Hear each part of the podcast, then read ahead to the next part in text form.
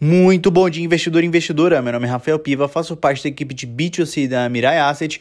Hoje é quarta-feira, 4 de janeiro de 2023. Começa agora mais uma edição do nosso Morning Call com os principais assuntos do dia. Vamos juntos. Abrindo o terceiro dia útil de governo e toda a atenção para as declarações de vários quadros dos ministérios do Lula. Por enquanto, o que se tem são muitos ruídos negativos. O Ibovespa já acumula queda de 5% no ano, queimando mais de 5,5 mil pontos nas últimas 48 horas, enquanto o dólar dólar a R$ 5,45 e as taxas da curva do DI acima dos 13%.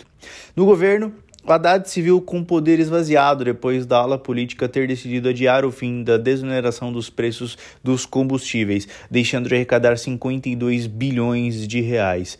Pontadas sobre a condução da política monetária do Banco Central de Roberto Campos Neto também foram notadas depois de Haddad considerar a taxa de juros atual algo fora de propósito.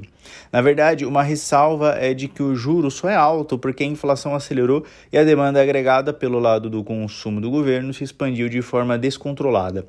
A Haddad pode ter sido mal interpretado, tendo colocado o ônus desse aumento sobre o governo anterior prometeu inclusive um ajuste em igual montante nesse ano.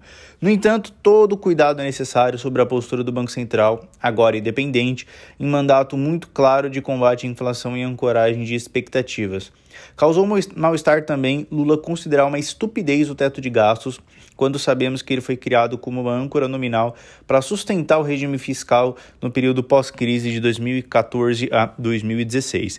Nos Estados Unidos, hoje é dia de ata do FONC e as apostas predominam sobre o ajuste de 0,5 ponto percentual para a próxima reunião do dia 1 de fevereiro.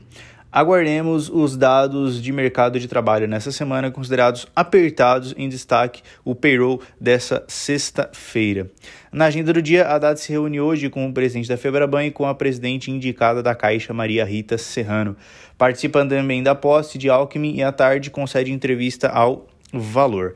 O Banco Central divulga dados semanais, mensais e do acumulado de 2022 no fluxo cambial. No exterior, em destaque a ata do Fed, o PMI industrial, medido pelo ISM Chicago em dezembro e previsão de 48,5, e o relatório de empregos JOLTS de novembro.